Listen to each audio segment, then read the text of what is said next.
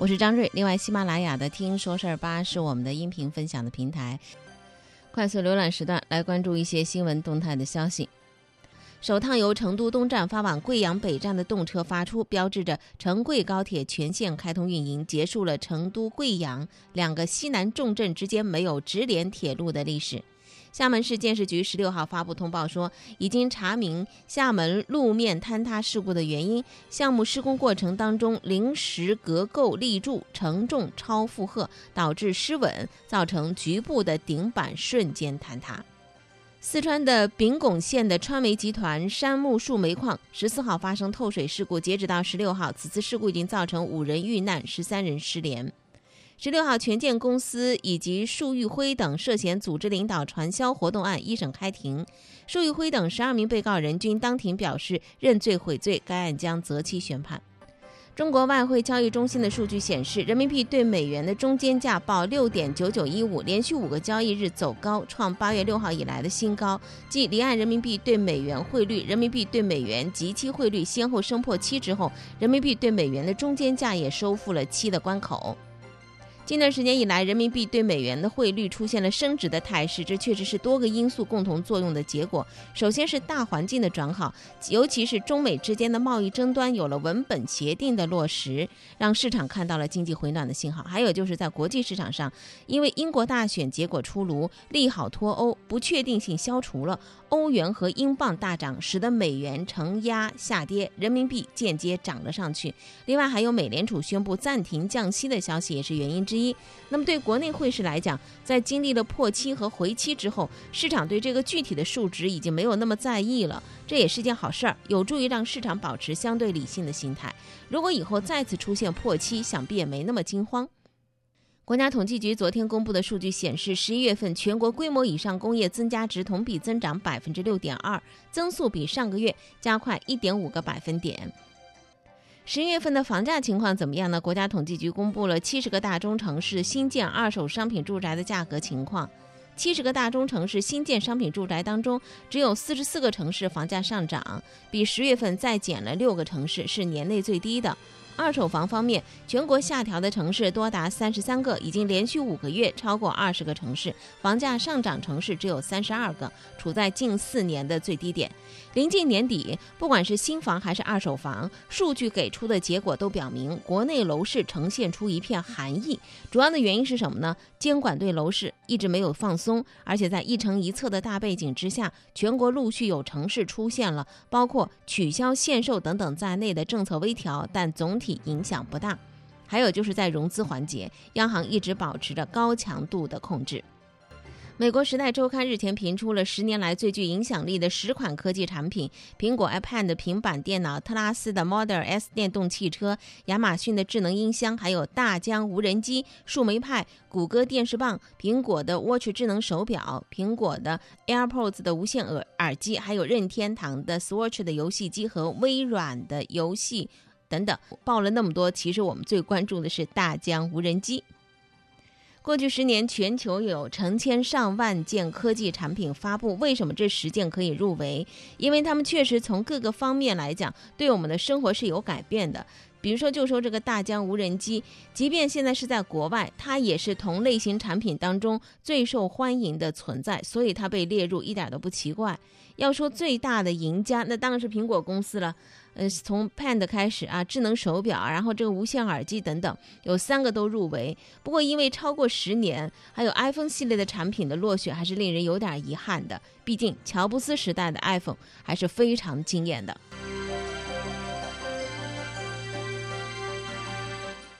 茅台集团的董事长李宝芳宣布，茅台今年的销售额是一千零三亿。照这样来算的话，茅台集团提前一年完成了“十三五”的规划目标。之前茅台集团多次提到，今年销售目标定在千亿。那么，随着李宝芳的官宣，这个目标正式达成，这就意味着国内酒业史上首家千亿级的公司正式诞生。二零零九年年初，贵州茅台的股价大概是在六百到七百元左右。那么这样的股价本来就是非常高了，但这时候你再回头去看一下的话，茅台股价居然达到过一千两百四十元，就翻倍。即便是现在，它还是处在呃一千一百元的上方，这样接近翻倍的成绩，谁会想得到呢？茅台股价的飞涨，当然和它的业绩有密不可分的关系，但它的业绩又是来源于市场对茅台的追捧。眼下临近新年，茅台的消费可能还会持续火热。去市场上，不管你是在电商平台还是在线下的实体店，你去看一看，飞天茅台的价格是居高不下的。茅台还能够火多久？茅台还能够有多贵？很多人都在提这两个问题，这些疑问已然成了近两年国内消费市场最为关注的话题之一。近日，宝能系借助参与司法竞拍，以百分之十八点八五的持股比领先南宁国资委旗下的南宁配饰百分之零点四六的股权，成为南宁百货第一大股东，并且说呢暂不谋求控制权。对于宝能系在今年四月减持万科之后的最新举动，南宁配宁紧急寻求和南宁农工商集团结成一致行动人。据南宁百货的公告，二零一五年姚振华就通过他所控制的前海人寿首次举牌南宁百货，并在当年年报当中位列第二大股东。截止到目前，宝能系至少潜伏了十五家 A 股公司，姚振华已经斥资数百亿布局了造车、百货等等实业，只是目前呢收效甚微。宝能系退出万科，让我们对宝能系啊开始有了一个重点的关注。宝万之争风波暂息了，宝能信近期又有冒头的迹象。不过，之前向万科发起突击行动、野蛮收购宝能的野蛮人形象是存在市场记忆当中的。这次呢，出手属于弯道超车，引发了南宁百货一波炒作的热潮，所以不能不令南宁配宁来警醒一下。通过杀进百货业，布局地产。汽车、能源这些领域，姚振华或许他想转身实业，他撕下一个野蛮人的这个标签。但是目前来看，资本围猎仍然是宝能他留给市场最鲜明的一个特点。他从减持万科变现的数百亿资金，也要有一个出口而去。而当前的股市行情，或许让他觉得有了抄底的机会。听说事儿吧是我们的音频分享平台，在宁波的 App 上头有“润眼评说”周一回头看的音频分享，欢迎大家共同关注不同内容的分发，聆听那些细微的声音，汇聚那些柔弱的能量。每一个故事都是开端，而不是结束。如果你笑一个微笑，我敞开火果你需要有人同行，我陪你走到未来。春暖花开，这是我的世界。每次怒放，都是心中奔发的爱。新的就业形态跟我们的日常生活是同频共振的。你看，一个用于线下支付的收钱码，它就至少养活了四个职业：收钱码系统软件开发师、物联网技师、扫码机具师和线下推广的数字微客。从垃圾分类师到单车运维师，从二次元游戏客服到小提琴在线陪练。自从支付宝二零零四年诞生以来，有将近七百万人在平台催生的四十多种的新职业里头，找到了打零工或者是全职就业的机会。而更重要的是什么呢？我们接下来关注这个零工经济的话题。更重要的就是，这是一场关于产业发展和人才结构的趋势性的变化在自然的发生。什么叫零工经济？灵活的就业模式，丰富的就业渠道，较低的从业门槛。而且呢，这个零工经济正是因为数字经济的快速发展，在发生着改变，深入到了中小城市和小城镇。有一份报告，《二零一九中国县域零工经济调查报告》显示说，县域市场有零工收入的人群达到了百分之五十二点二七，百分之三十五点一的县域零工工作和互联网是相关的，互联网加类零工在各类零工类型当中排名第一。过去很多的就业形式会受制于地理空间，有着天然的地域的区区隔。但互联网技术把平平台给打通了，数字经济催生出来的新职业在哪里都可以快速的成长。如今遍布于县域市场的互联网加类的零工类型，包括最典型的网约车司机，还有快卖骑手，啊，小快递员，又催生了收钱码的系统软件的开发师，还有数字微客。人工智能的标注师、公交车路线规划师等四十多种的新职业。这些新职业三分之一只需要在电脑前就可以完成，而一些传统的也在消失。创造的关键是在于新技术把劳动过程进行了分解，然后再重新的整合。新技术的分解和整合，让劳动分工更加的精细化了。最终的落点是什么？带来生产效率的提升。实质是灵活就业的零工经济。用那个呃劳动人事方面的专家的话来讲，说这是人力资本的自由配置。不同的技能模块现在可以构造出一个市场，为不同的企业和平台提供短时服务。还有一些。什么鸡汤文案的、心愿制作的、歌单导师，非常小众的从业者，也在新的就业形态当中去完成想做却没有机会做的事情。更多的人能够被看到了，能够发挥自己的优势或者追求兴趣，在灵活就业当中实现自己的自我价值。这就是数字经济所催生出来的新的职业，带来产业变迁的同时，也改变着什么？改变着人才结构。不要以为人才就跟你的学历是相对等的一个等号，现在不是等号，有的时候仅仅是一个约等于。同时，我们还发现一个数据报告当中的一些情况啊，就是新职业的布局啊，中西部地区的企业和从业人员的比例上升，经济的地区的差异缓慢的变小，个体户的数量大幅增长。在二点四万名的支付宝的云客服当中，有百分之八十八点五是来自于二至五线的城市。AI 的标注师几乎全都是小镇青年。就业正成为县域民生的重要的支撑。对于那些之前服务业并不发达的中小城市来讲，这些新职业的发展是对当地经济的有力支撑。那么近年来，中国产业结构调整是工业主导向服务业主导转变的趋向进一步在加强。第三产业就是服务业，去年的这个占 GDP 的比重上升到了百分之五十二点二。那么相对工业来讲，服务业对于劳动业的吸纳能力是更强的。从制造业时代到服务业时代的过渡，这是什么呢？是经济发展的自然规律。小微企业也是新职业的受益者。像像从事这个推广收钱码的这数字微课吧，他有个人兼职的，也有创业团队，百分之九十九都是来自于五十人以下的小微企业，营业状况最好的单月收入达到数百万元。小镇青年为代表的群体正在把握着就业的新形态，不少的二代、三代的农民工在城市生活过或出生在城市，他们对农村的情感比较淡，对农业生产的技术掌握少。新职业为他们开辟了就业的通道，所以你看到了，在城镇化的过程当中，以小镇青年为代表的群体的活力和潜力，过去受地域经济的影响，他们的消费能力没有被发现，现在有了更多的机会，体现在哪里呢？就是在就业上可以找到更多新的有意思的兼职。新的职业从业者是不是也有一些用工权益的问题需要考虑呢？那当然，这属于人事啊，劳动人事专家去考虑的，做一个前瞻性的规划和设计啊，同时做一个专家式的提醒。而对我们来讲，我们看到的是一个现象：零工经济也许是现在提到的一个新词儿，但是它容纳了将近七百万人的新的就业。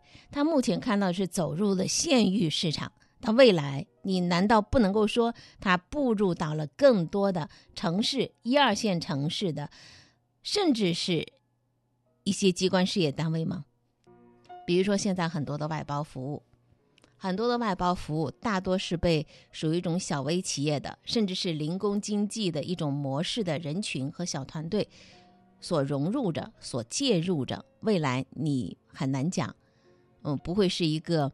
呃，产生新职业的领域。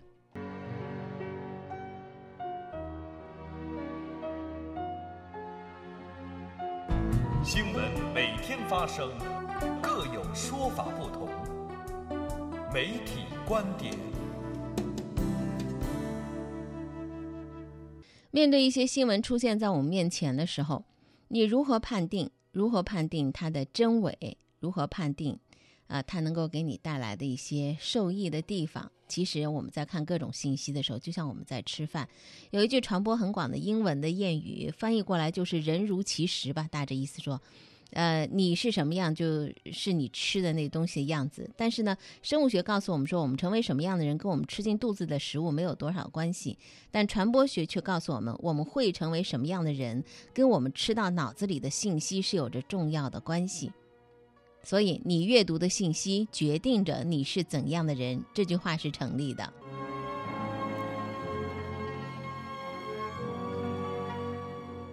我们来说说这个房市方面的一个信息。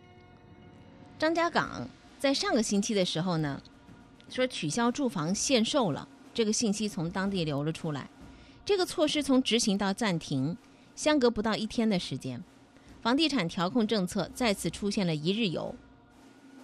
工作人员说，两年限售确实已经取消，但什么时候下发相关文件还不清楚。同一天的，这是上午问的，下午的时候再问，那工作人员人员说了，取消限售，暂停执行了，具体得等上面的通知。张家港是江苏省苏州市的县级市，在全国百强县当中位列第三。在上一轮房地产去化浪潮当中，经济水平较强而且不限购的张家港吸引了大批的投资客入场。在执行限售政策之后，房屋转让流动性减弱，两年的限制转让周期推动部分的投资客离场，所以呢，张家港的商品房的销售出现了拐点。但房地产投资对张家港的意义仍然是非同寻常的。张家港市统计局的经济运行的分析显示，房地产投资占服务业投资比重是百分之八十五点四，房地产开发投资已经成为全市服务业投资的支柱，服务业投资过度依赖于房地产开发。易居研究院的智库研究中心的研究总监严跃进说：“当前各地适当调整调控政策，符合市场走势，但直接放开调控的城市却不多。政策一日游这种情况再次出现了，说明什么呢？各地政府在调整调控政策方面有顾虑，谁都不愿意打响第一枪。新闻每天发生，各有说法不同。”媒体观点。接着房市的话题，我们来关注一下长沙啊。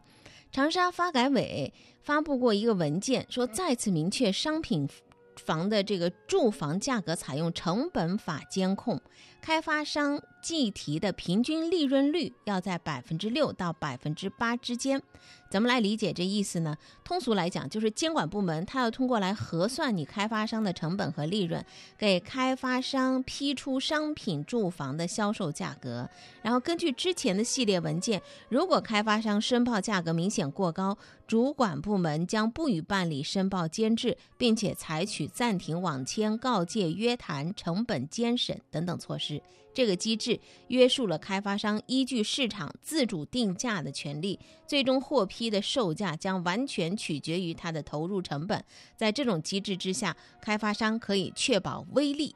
商品住房的成本包括什么呢？楼面地价。前期工程费、房屋建筑安装的工程费、小区内的公共基础设施和附属的公共配套设施费、管理费用、销售费用、财务费用、行政事业性收费和基金八项。那么前四项是房地产项目开发当中最大、最容易计算的成本。品牌房企的毛利率普遍达到百分之二十到百分之三十，净利润率在百分之十以上。这个长沙发改委设定的利润率的区间明显的是偏小。如果再扣掉管理费用、财务费用、销售费用和税费这些成本，开发商的净利润所剩无几。在这样的机制之下，开发商不再有机会获取暴利。那怎么来看呢？这个政策呢？一些房地产界的业内的分析师分析认为，这个政策很难落地，计算公式很难成立。因为各家企业的这个建安成本，还有就资金的成本都是不一样的。你简单的一个价格公式来规定，可能会造成同一个区域商品房的售价并没有市场化。而值得注意的是，发改委监制的是商品住房的毛坯均价，不包含装修部分。这就意味着什么呢？好，你开发商就可以在装修的部分去做文章了。不过呢。湖南的中原资源中心的研究总监说呢，在其他的政府文件当中，对装修部分的限价也是十分严格的，开发商可以操作的空间不会很大。对商品住房进行强价格管制，这是长沙市目前进行楼市调控的手段之一。越来越多高楼大厦，仰着头，我像只青蛙，看不见西山的晚霞。这个城市越来越发达，可总是没有地方玩耍。人群中我溜溜达达，谁能给我一个回答？啦啦啦，啦啦啦啦。啦啦啦啦啦啦，啦啦啦，啦啦啦啦，啦啦啦啦啦啦，啦啦啦啦啦啦。捷克外交部啊说，米兰昆德拉和他的妻子可以从这个捷克驻法国大使的手里接过恢复他捷克公民身份的文件。捷克的外交部说，感谢昆德拉让捷克享誉全球。在冷战时期，他曾经因为批评捷克政府而流亡法国四十四年的作家米兰·昆德拉，近日是重获捷克国籍。那么，捷克驻法国的大使之前也拜访了昆德拉位于巴黎的住所，并且亲手向他颁发了捷克公民身份的证明文件。呃，捷克的现任总理。在去年，在法国见到了昆德拉，并且产生重新授予他捷克国籍的想法。这位捷克大使说，昆德拉在接收捷克公民身份文件的时候心情挺好的，对重新获得公民身份表示感谢。米兰·昆德拉现在也是高龄老人，九十岁了，他没有对外回应这件事情。说起这位作家，跌宕起伏的一生，跟东欧的政治是紧密相连的。